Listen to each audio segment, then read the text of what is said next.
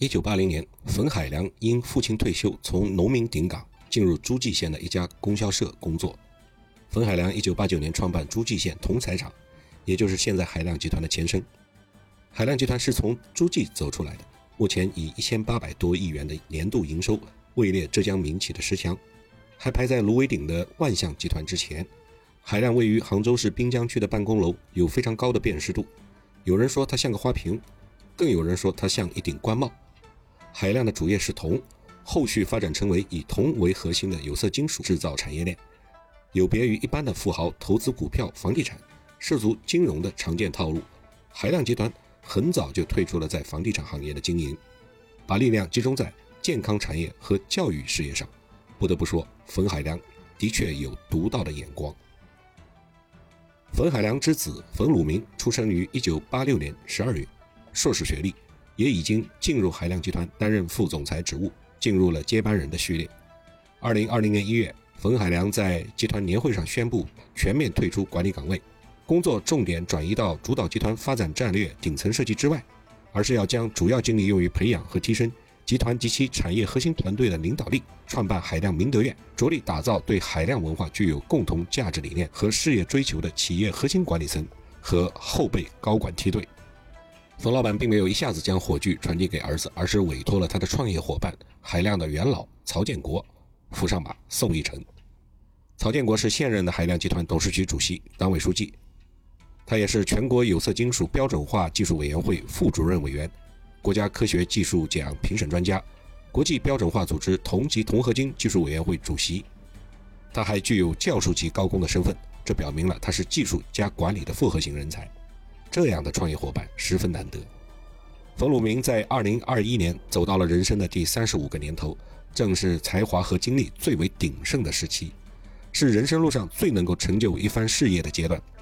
而海量的事业在这个阶段也已经形成了巨大的口碑和品牌。海量不仅仅是浙江民企的百强，更是全国民企的百强。它的旗下有海量股份、海量国际和海量教育三家上市公司。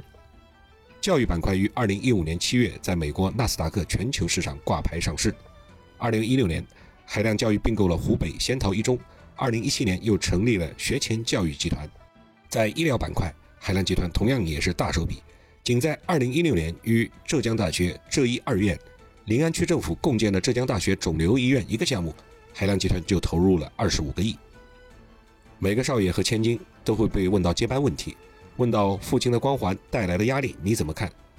从我们普通人的视角来看，这个问题也是蛮操蛋的。这些与生俱来、从天而降的标签，往往不如自己挣的名声那样容易被接受，发自内心的接受。而它往往又与巨大的财富相匹配，与品牌和公众的声望相关联。所以皇帝夙夜操劳，辛苦异常；而太子和公主也不好当，越是能在媒体和公众面前沉下去、耐下心。越能代表这个人的内心淡定和确信。冯老板对于海量的产业布局、高管团队的布局，尤其是曹建国扶持小冯共同前进的这样的布局，体现了他的苦心孤诣和大格局。而冯鲁明给人的印象也非常正面，他不仅仅是海量接班人，或者是海量副总裁，别人对他的印象居然是一个有涵养的人。这说明他总是能够把自己放得很低，能对未知心怀敬意，对于自己确信于心。在不经意的细微之处，把内心积累的自信，淡淡的却也是坚定的扩散开来。悬壶济世，治病救人，这是健康中国的国家战略。十年树木，百年树人，这是中华民族的教育理念。海量集团在传承的产业布局上，已经占了两大块非常好的板块，可以说得天时。在钱江畔依托大杭州城市发展战略的地利，再加上老冯、老曹对小冯的扶持的人和。我看他们大概率会打好这枚财富和事业传承的牌。